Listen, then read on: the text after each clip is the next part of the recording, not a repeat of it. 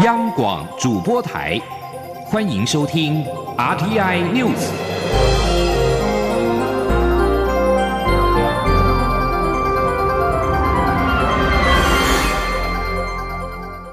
听众朋友您好，欢迎收听这节央广主播台提供给您的 RTI News，我是张顺祥。行政院长苏贞昌今天出席卫生福利部中央健康保险署欢庆健保二十五周年活动。会前受访的时候，被问及五名经过东沙岛偷渡来台的香港反送中抗争者后续的协处问题，苏贞昌表示，能够给最实质的帮助最重要。媒体工作者钟胜雄日前在脸书发文表示。有五名经东沙岛偷渡来台的香港反送中抗争者已经被扣留近两个月。消息一出，香港政府也提出了回应，希望台湾能够透过司法互助，将相关人员送回香港。对此，苏贞昌今天表示，政府跟民间各界都很关心香港，不仅有成立机构，也有专款处理，而有些个案确实无法透露。但各界的心情都是一样，提供港人实质帮助最重要。苏贞昌跟卫生福利部长陈时中今天上午出席健保二十五周年活动，他们在会前受访的时候，再度被媒体询问开放含来剂的肉品进口对台湾有何好处。苏贞昌表示说。台湾如果固步自封，形同是绑着一只手，没有办法在国际上竞争。陈时中则表示，兼顾食安跟国家发展是一件好事。央广记者肖兆平的采访报道。含莱克多巴胺的美国猪肉将在明年元旦开放进口。日前，卫生福利部部长陈时中在广播节目上表示，开放美猪是为了换一个国际地位。不过，相关说法引发争议。后来，陈时中在其他财经节目专访时则强调，不会为了国际地位牺牲食安。对此，陈时中十四号在健保署欢庆健保二十五周年活动会前受访表示，卫福部的职责就是。确保食安，绝对不会为了经贸需求而牺牲食安。强调这一次的开放是有过健康评估，也规划好充分标示。他说：“那这次是因为，哦，我们知道说有经贸需求，然后我们也彻底的了解我们这食品安全相关的这些 M R O 对身体的影响，我们也确定哈没有。”啊，对这样的一个负面的影响，加上我们把标示做好，让人民有充分的选择权，所以这样子能够兼顾食安又兼顾国家的发展，这是一件好事情。行政院长苏贞昌也出席同场活动。会前，他受访表示，国家立场一定是保护国人健康。然而，当周边竞争国家相继开放，如果台湾还持续固步自封，就好比是一只手被绑住，难以跟他国竞争。他说：“同时，我们口蹄疫拔针已经成功，我们的猪肉就可以外销，那我们却不准人家来等，也都是说不过去。”无论怎么样子，我们都以保护国人的健康为第一，以科学的证据、国际的标准为基准，并且我们一定明白标示。供国人选择，政府一定会严格把关。苏贞昌也说，从防堵非洲猪瘟到现在对抗疫情等，政府工作都是清清楚楚。他呼吁国人一起让台湾防疫做得好之外，也要让台湾能走得出去，要跟世界一起竞争。中央广播电台记者肖兆平采访报道。新闻焦点关注立法院院长游锡坤今天上午召开了朝野协商，各党团同意定在九月十八号举行第十届第二会期第一次的会议。开议的当天将邀请行政院长苏贞昌率相关部会首长列席，提出有关开放含莱克多巴胺美国猪肉以及牛肉进口的专案报告，并被质询。二十二号则是进行施政报告。另外，立法院组成。立法院修宪委员会依政党比例推派代表，各党团需在九月三十号中午十二点以前将委员名单送到议事处会诊。台电大关水利电厂五界坝闸门异常开启放水，导致下游的西床野营的民众遭到冲走，酿成四个人死亡。台电今天表示，已经排除是蛇鼠入侵造成短线可能性，初步研判可能是传输的电缆绝缘不良、误启动闸门开关所导致，后续将会持续调查厘清原因。台电也强调，该负的责任绝不会逃避。记者谢嘉欣的报道：南投县仁爱乡的大关水利电厂五界坝六号闸门在十三号凌晨异常开启，造成在下游河床野外露营的民众遭大水冲走，酿成四死悲剧。这是台电首度遭遇水坝闸门异常开启的事故，外界传出是蛇鼠入侵所致。不过台电十四号上午已驳斥这项说法，并表示目前初步研判可能是传输电缆绝缘不良酿成意外。台电发言人张庭书说：“我们认为有可能是传输电缆啊，它绝缘不良，造成误启动，可能是这个因素啦。但是最后的原因还要等事故调查报告出来为准哈。这是目前初步看到的一个方向。”台电表示，在人员疏失方面，一切尊重司法调查；而在设备方面，也已展开检讨。如发现有任何系统缺失，将会全台水库水闸门同步改善，避免憾事重演。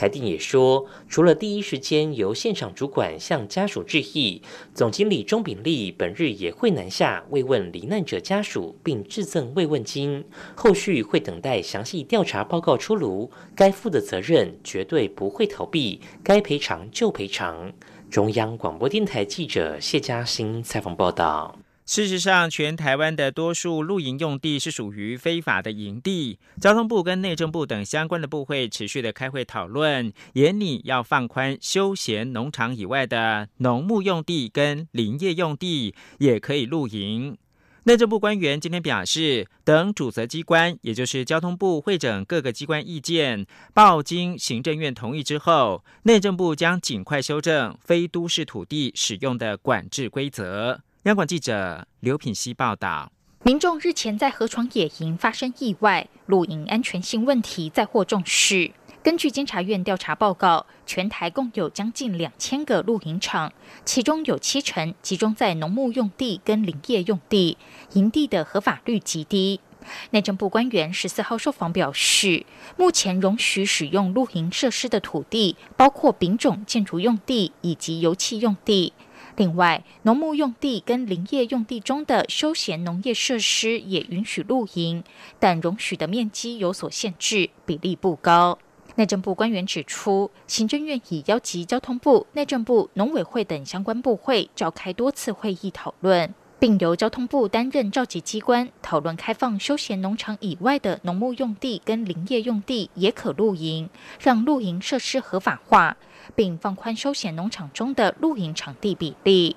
内政部地震司副司长王晨基则表示，交通部今年八月已经召开过会议，等到会诊完各单位的意见后，会再召开跨部会研商。内政部将根据会议结论配合修法。他说。为了解决位于休闲农场以外的非都市土地、农牧用地、林内用地地上露营设施合法化的问题，那等交通部重整各机关意见，召开确认容许使用项目露营设施内容，并报经行政院同意以后，那内政部将尽速循法制作业，修正非都市土地使用管制规则。另一位内政部官员则认为，这几年露营活动已经提升到产业规模，必须有专门的管理形态，在不影响农牧用地跟林业用地有关造林、农业相关使用的前提下，可以考量放宽容许露营使用，而且不需要附属在其他设施底下。央广记者刘聘熙在台北的采访报道。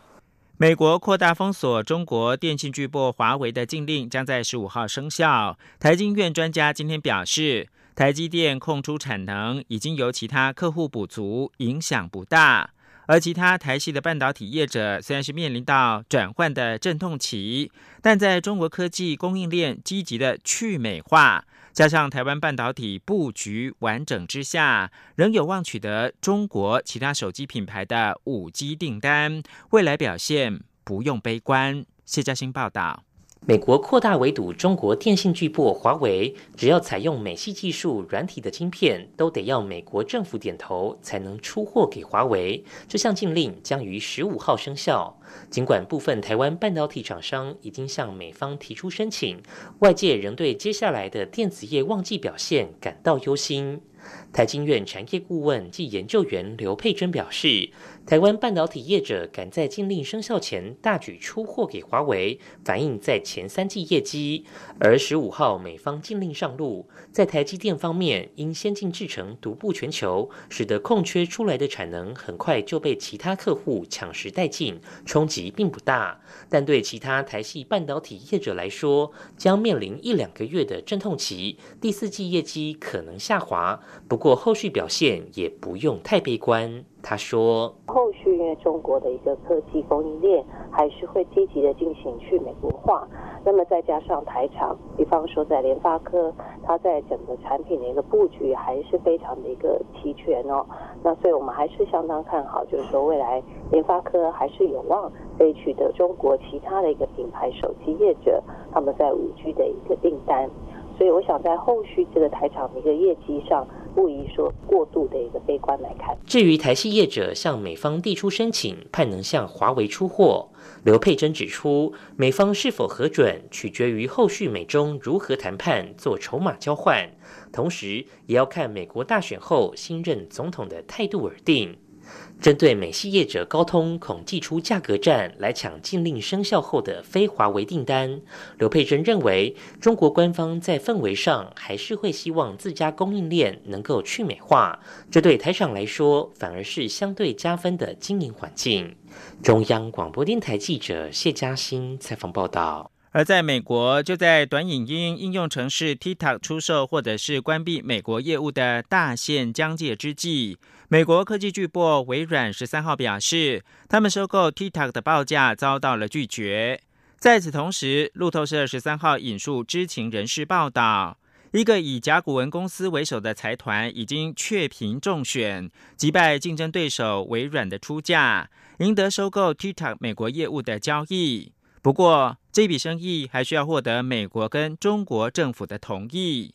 而港媒《南华早报》则是报道，无论潜在买主为何，都不会出售这个应用程式的演算法。这是基于遵守中国的新规定。《南华早报》十三号引述消息人士说，车子可以卖，但是引擎不可以，并表示 TikTok 母公司字节跳动不会交出城市原始码给美国的买主。但 TikTok 在美国科技团队可以研发新的演算法。不卖演算法是基于中国限制出口技术新规之下这桩交易的底线。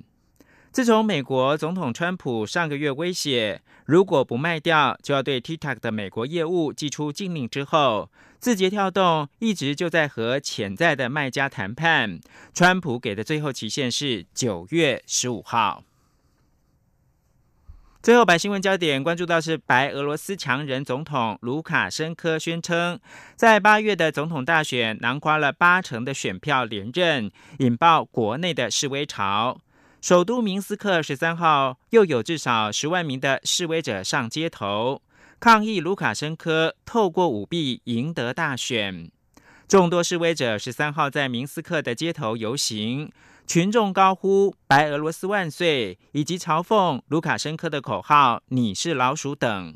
游行队伍遇到数百名吸着盾牌的镇暴警察挡在路上的时候，就停下来高喊“法西斯主义者”。警方表示，他们在明斯克已经拘捕大概两百五十人。历经争议性的八月九号总统大选之后，一波抗议浪潮席卷了白俄罗斯。十位人士宣称，实际上是流亡到邻国立陶宛的反对派总统候选人季哈诺夫斯卡娅赢得大选。执政长达二十多年的卢卡申科则否认大选受到操纵。以上新闻由张顺祥编辑播报。大家好，我是中央流行疫情指挥中心专家咨询小组委员李炳云医师。武汉肺炎是透过飞沫传染，佩戴口罩能够有效降低传染风险。尤其在出入医疗院所时，请国人务必落实防疫措施，请全程佩戴口罩，避免飞沫传染。使用过的口罩请妥善丢弃，不造成环境污染。另外提醒大家，出入医疗院所时，随时保持双手清洁，保护自己，不让病毒上身。有政府，请安心。资讯由机关署提供。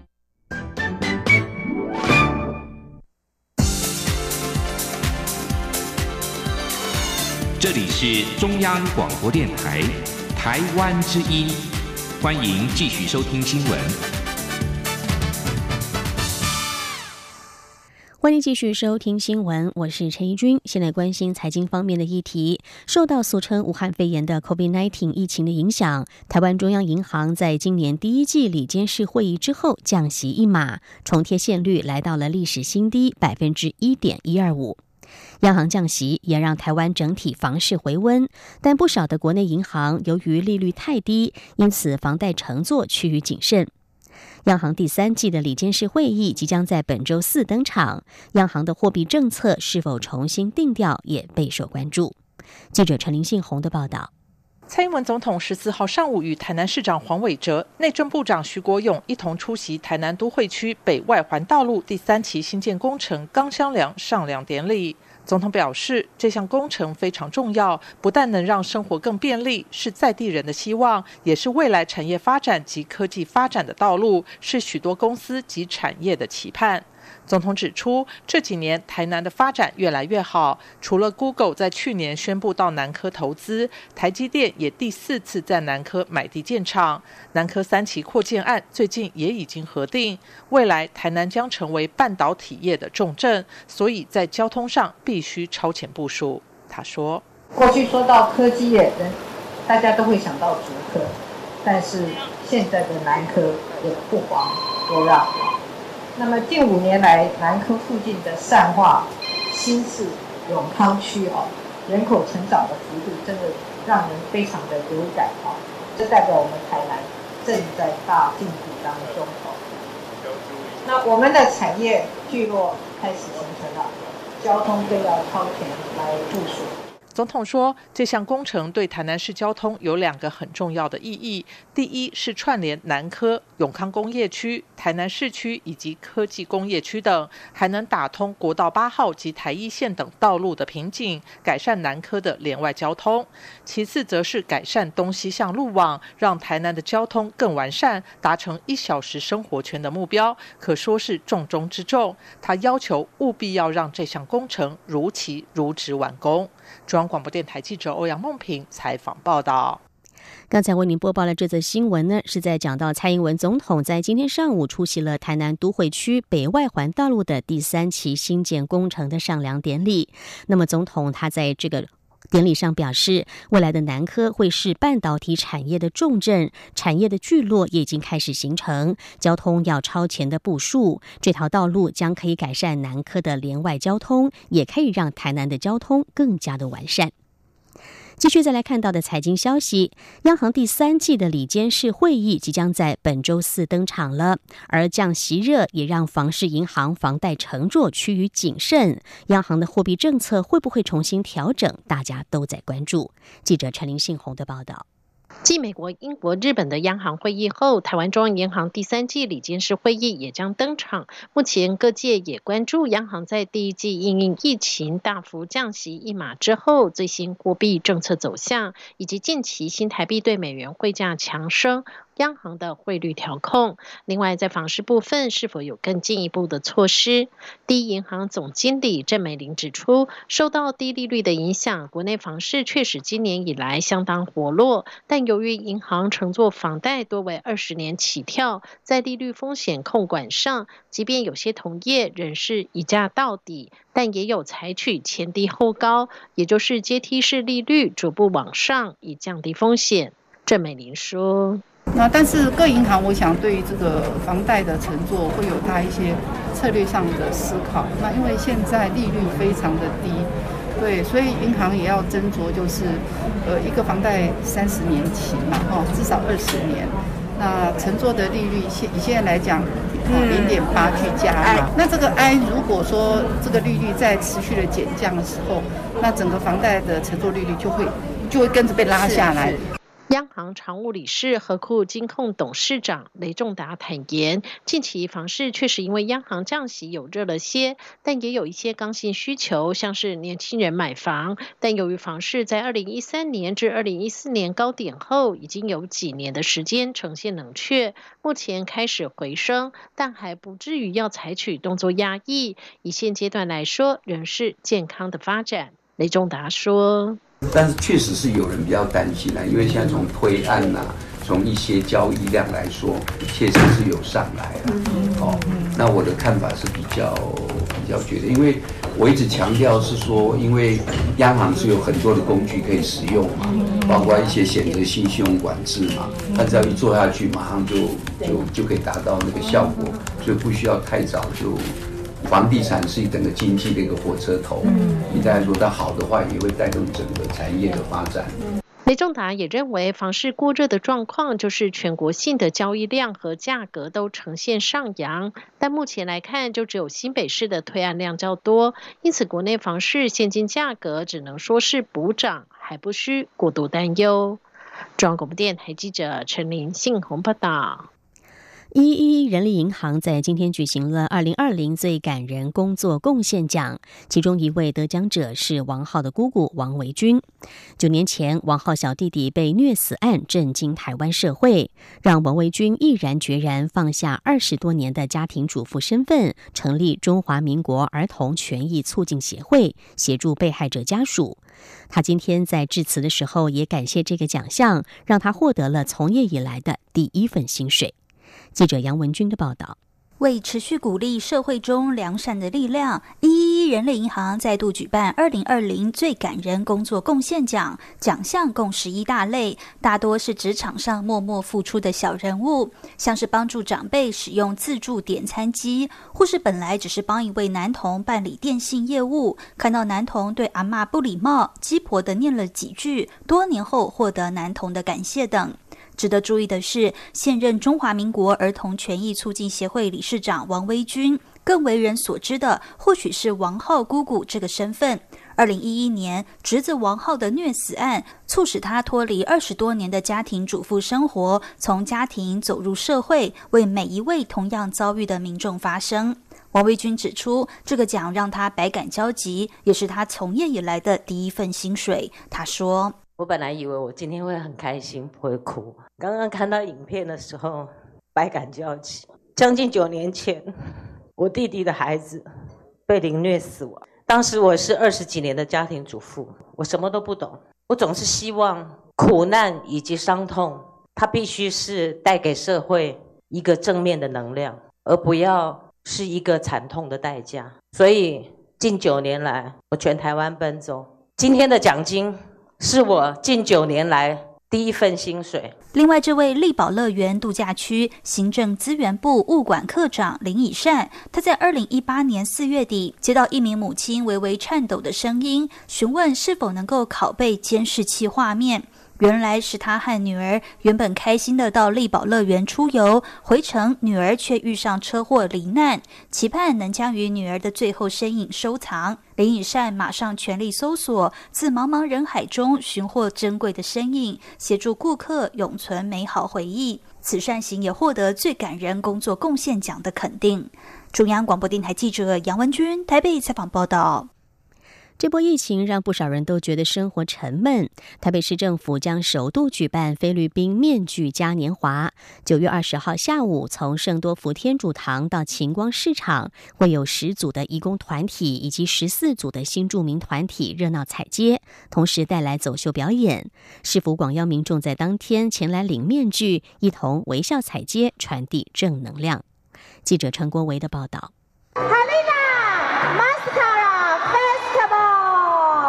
菲律宾微笑面具节是菲律宾巴克洛德的年度盛事，众人会戴着各式各样的面具一起参加嘉年华式的街头游行。而这些面具有个共通点，就是都有个大大的微笑，也让巴克洛德有了“微笑城市”的美称。台北市政府今年将首度举办菲律宾面具嘉年华，民政局长蓝世聪表示，采接活动预计在九月二十号下午三点展开，将有二十多个移工及新住民团体穿上华丽的服饰，戴。戴上缤纷的面具，从圣多福天主堂出发，沿着中山北路三段、农安街、林森北路，最后到晴光公园，再展开彩街团的走秀演出。当天现场大概会有超过一千人的这个活动啊。那最重要是说，我们也跟晴光商圈结合，也能够在振兴这个商机的部分呢。台北市副市长蔡炳坤说：“台北市有五万六千多个新移民家庭，四万五千多名移工，大家在这个城市工作生活，带来不一样的文化风貌。希望台北市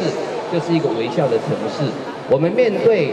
今年最大的挑战——疫情的挑战，我们走出来了。”民政局表示，即日起到九月二十号，民众只要在晴光商圈的十个店家和金万万商城等地找到这次特地准备来自巴克洛德的面具，或是菲律宾移工艺术家 Mark 创作的面具，并与面具合照上传个人脸书或 IG，在二十号活动当天就可凭照片到晴光公园服务台兑换菲律宾零钱包。中央广播电台记者陈国伟台北采访报道。